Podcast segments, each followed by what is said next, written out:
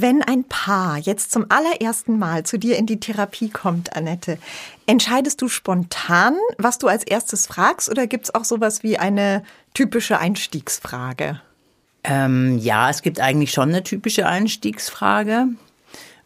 Aber mit der falle ich jetzt nicht gleich sofort mit der Tür ins Haus, sondern es ist natürlich erstmal so ankommen. Und wie geht's Ihnen? Das ist schon die eine Frage. Und die andere Frage ist, was, was soll denn hier Gutes bei rauskommen? 15 Minuten fürs Glück. Der Podcast für ein leichteres Leben. Mit Annette Frankenberger und Antonia Fuchs. Tipps, die wirklich funktionieren. Es soll was Gutes rauskommen bei der Therapie. Das gilt natürlich auch für unseren Podcast. Und eine treue Hörerin hat folgende Frage an dich, Annette. Wie schafft man es, wieder mehr Romantik in die Beziehung zu bringen? Ja, wir haben die Frage auch nicht zufällig gerade jetzt ausgesucht. Nächste Woche ist er wieder, mhm. der Valentinstag. Genau, da geht es dann schon wieder los. Und auch eine der meisten formulierten Vorsätze für das neue Jahr heißt ja, die Partnerschaft pflegen oder mehr Zeit haben für, für die Beziehung. Und dann kommt der Valentinstag und dann muss das muss irgendwie ganz schnell was Romantisches her. Mhm. Und auch in der Frage, wie kriegt man denn mehr Romantik in die Beziehung, ähm, bildet sich das ja schon so schön ab, dass das wahnsinnig hohen Druck macht, aber dass wir eigentlich oft uns gar nicht klar sind, was ist denn eigentlich romantisch. Die Paare klären das gar nicht. Also da gibt es viel schwammige, klischeehafte Ideen, was Romantik ist. Natürlich die Bilder und die Filme mhm. aus Hollywood prägen uns da enorm, was denn, was denn romantisch ist. Das ist immer irgendwie mit Kaminfeuer und äh, Toskana verbunden. Ja. Und, ähm, das ist aber ja kaum zu haben. Also wir müssen erst mal klären, hm. was ist denn das überhaupt? Man muss ja auch schon sagen, schon wenn man sich das Wort anschaut, was wir da aus dem Französischen geerbt haben, Romantik, das ist so malerisch, schwärmerisch, dichterisch angehaut, also eh schon schwierige Attribute für den Alltag, fantastisch. Ich hätte jetzt auch, weil du fragst, ich hätte jetzt auch aus dem Bauch heraus gesagt, sowas, irgendwie hat es was Magisches. Und eigentlich sowas, was man in der ersten Verliebtheit automatisch irgendwie hat, aber ja dann später nicht mehr. Ja, da sagst du was ganz Richtiges. Und was, was unterscheidet denn diese erste Verliebtheit von der anderen Zeit? Und ein Teil davon ist auf jeden Fall, dass wir ja in dieser ersten Verliebtheit ungeheuer achtsam sind. Wir sind total auf den anderen, auf die andere Person bezogen. Wir wollen wissen, wer das ist. Wir haben alle unsere Antennen offen. Wir wollen diesen Menschen wirklich, wirklich kennenlernen. Das ist fasziniert uns. Wir drücken diese Faszination und Bewunderung aus. Ja. Und dann, das ist, kommt ja dann das Grauen auf der Ende hinterher, dann meinen wir, wir haben also das jetzt komplett erforscht und wir wissen jetzt Bescheid und dann hören wir auf, neugierig zu sein. Und mhm. das ist, das haben wir, glaube ich, in einer anderen Folge schon mal gehabt, dieses, in dem Moment, wo ich mich nicht mehr interessiere für den anderen oder meine zu wissen, wer das ist, in dem Moment ist das das Ende der Romantik. Und dann, wenn ich es mhm. Weiter denke, irgendwann auch mal das Ende der Beziehung. Ja.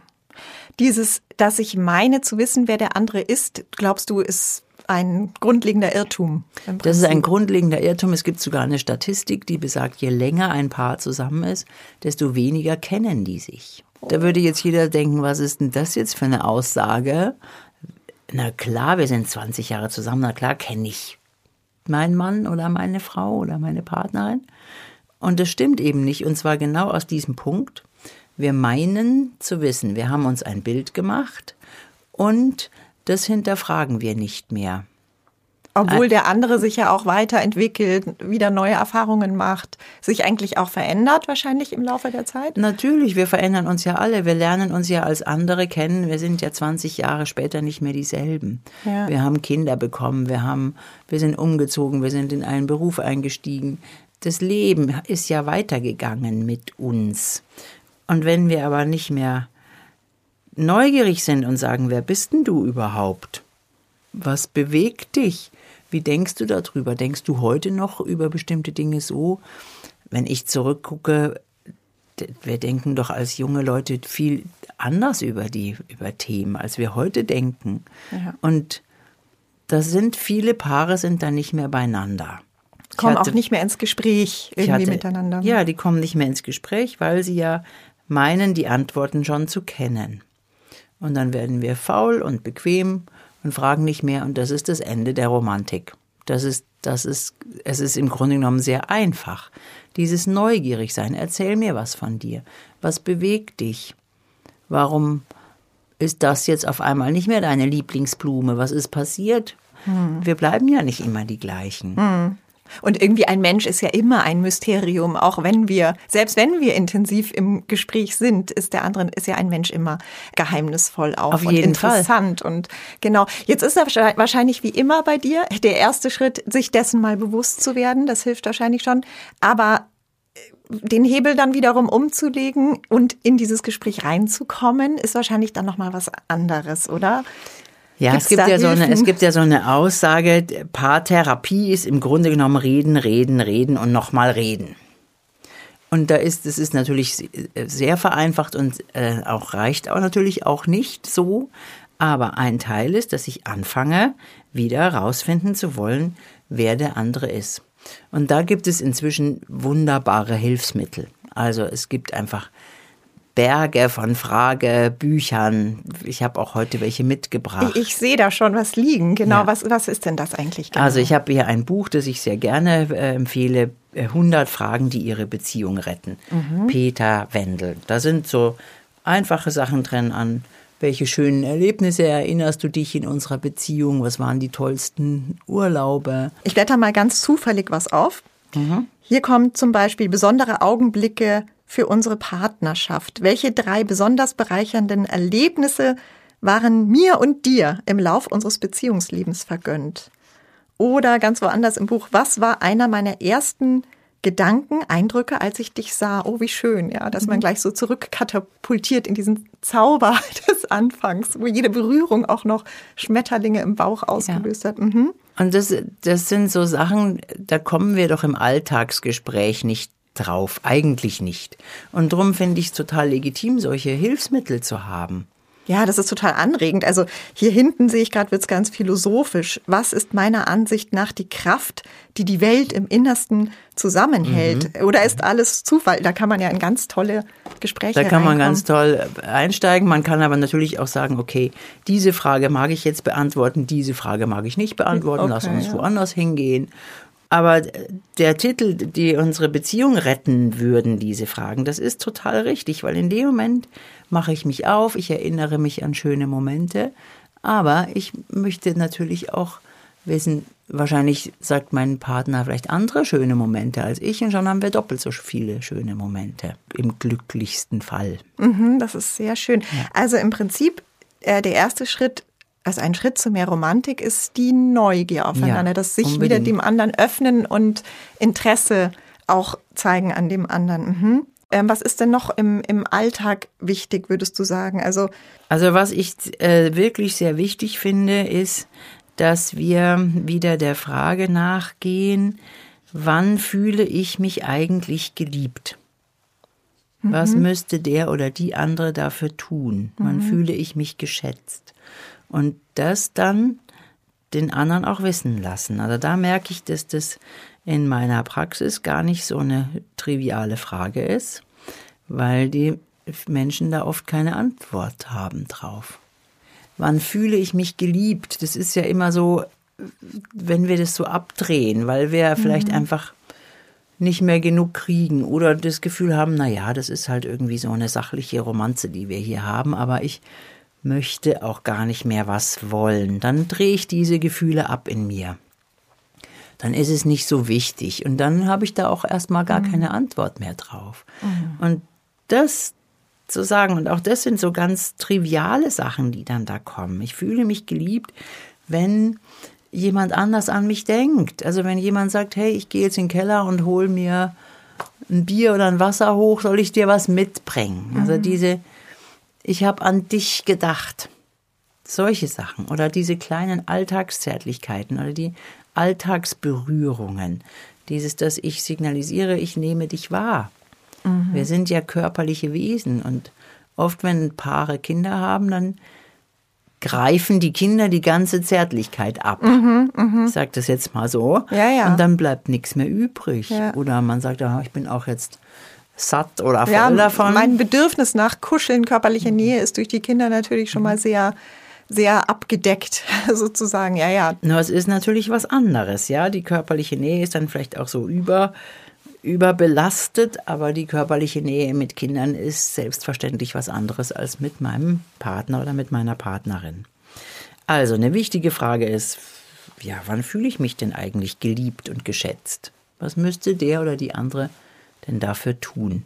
oder lassen. Hm. Und in der Paartherapie ist diese Frage im ersten Moment etwas überfordernd dann oft, weil man darüber sich schon gar nicht mehr im mhm. Klaren ist. Ja. Und dann kommen aber solche Beispiele, wie du sie gerade genannt hast. Ja. Eigentlich diese Kleinigkeiten. Ja, wieder, und gell? denen misstrauen wir dann wieder. Das haben wir auch schon in der Magie der Freundlichkeit mal besprochen. Darf es so einfach sein? Ja, natürlich ist es so einfach. Es sind die kleinen Dinge, mit denen wir uns das Leben gegenseitig zur Hölle machen.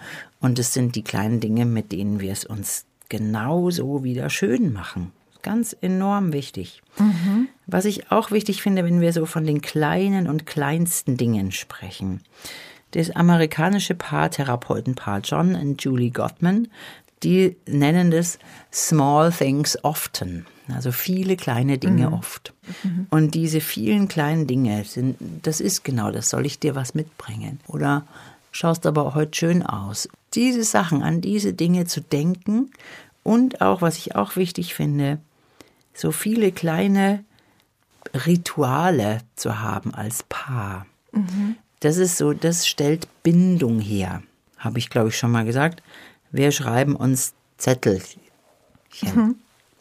Mein Guten Morgenzettel heute früh, bevor ich in die Aufnahme fuhr, stand Ratschen mit Toni, nicht der schlechteste Job. oh, schön. Und dann male ich irgendwie ein Herzchen oder ein Blümchen unten drunter. Ich habe es gesehen und das ist so unsere, mhm. wir sind uns noch nicht begegnet, aber wir haben schon Kontakt hergestellt, ja. Bindung gemacht. Oder Fotos aufzustellen von von Zeiten, wo wir als Paar einander ganz nah waren, weil diese Fotos oder Bilder, die machen uns klar, dass es das gab und dass das was Wertvolles ist und dass wir dafür sorgen können, dass das auch bleibt. Mhm. Natürlich verändert es sich, aber ich muss dafür was tun. Die schlechte Nachricht ist, Romantik fällt nicht vom Himmel. Ich muss was, blödes Wort, ich sage es trotzdem, investieren. Mhm. Wenn ich was haben will, muss ich auch bereit sein, was zu geben. Ja, da gehört auch sowas dazu wie die. Ich hab, guck, ich habe dir deine Lieblingsschokolade mitgebracht. Man sieht, es so. sind wirklich so, du nennst so viele Kleinigkeiten, die man wirklich problemlos einstreuen kann. Mich hat nachhaltig beeindruckt, dass ich äh, kürzlich auf einem Geburtstag hat mir einer erzählt, dass sie und ihr Mann, die haben so Kinder im Kindergarten, Grundschulalter, jeden Samstagabend zusammen essen gehen oder mhm. auch nur manchmal was trinken gehen, weil sie mhm. manchmal wahnsinnig müde sind. Und sie hat gesagt, ehrlich gesagt, wir machen es auch so konsequent, weil wir sonst unsere Babysitterin verlieren. Dann haben die auch Glück, natürlich sich das leisten zu können, Babysitter jeden Samstagabend. Aber mich hat es echt beeindruckt, dass sie das so durchziehen. Und es ist jetzt natürlich schon wieder was mhm. Größeres, aber bringt mich zu der Frage, Zeit, gemeinsame Zeit? Gemeinsame, vereinbarte, verlässliche Zeit. Du sagst es genau richtig. Dieses, das ist auch was, was ich immer wieder weitergebe. Einmal in der Woche hat das Paar heilige Zeit. Da ist auch das Telefon aus. Ich gehe da nicht dran. Es läuft auch kein Fernseher. Es ist kein Hinwenden auf etwas Drittes, sondern es ist ein, wir verbringen Zeit miteinander. Wir müssen da nicht dauernd Psychotalk machen. Nein, unbedingt nein aber mal zu gucken, was begegnet dir gerade, was beschäftigt dich, was macht dich glücklich, was macht dich betroffen, so dass wir in Kontakt bleiben.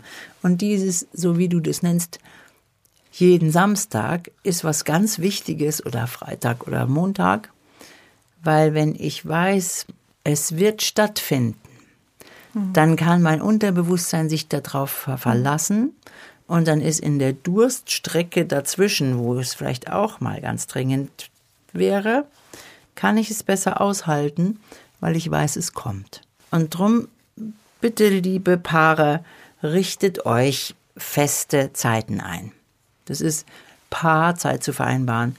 ist das Gegenteil von eingebildeter Romantik, weil wir ja immer denken, das müsste alles spontan kommen. Ja. Und dieses dafür was tun, das ist so das Gegenteil von dem, was wir uns vorstellen. Aber das ist genau das, was diesen Kit zwischen den Paaren macht. Der Kit. Mhm. Ja, Annette, wenn wir uns nach Romantik sehnen, dann sollten wir uns vielleicht mal fragen, wonach genau wir uns da eigentlich sehnen, mhm. wenn ich dich richtig verstanden habe. Und da muss jeder jetzt mal in seine Beziehung und in sein Herz schauen. Vielleicht ist es der Wunsch nach mehr Zuwendung, Interesse, Zeit miteinander. Und all das kann durch, durch ganz kleine Dinge erzeugt werden, die du uns genannt hast. Ja, ganz viel Herzenswärme wünschen wir Ihnen jetzt und zwar nicht nur am Valentinstag. Genau, und ganz viel Freundlichkeit. Vielen Dank fürs Zuhören. 15 Minuten fürs Glück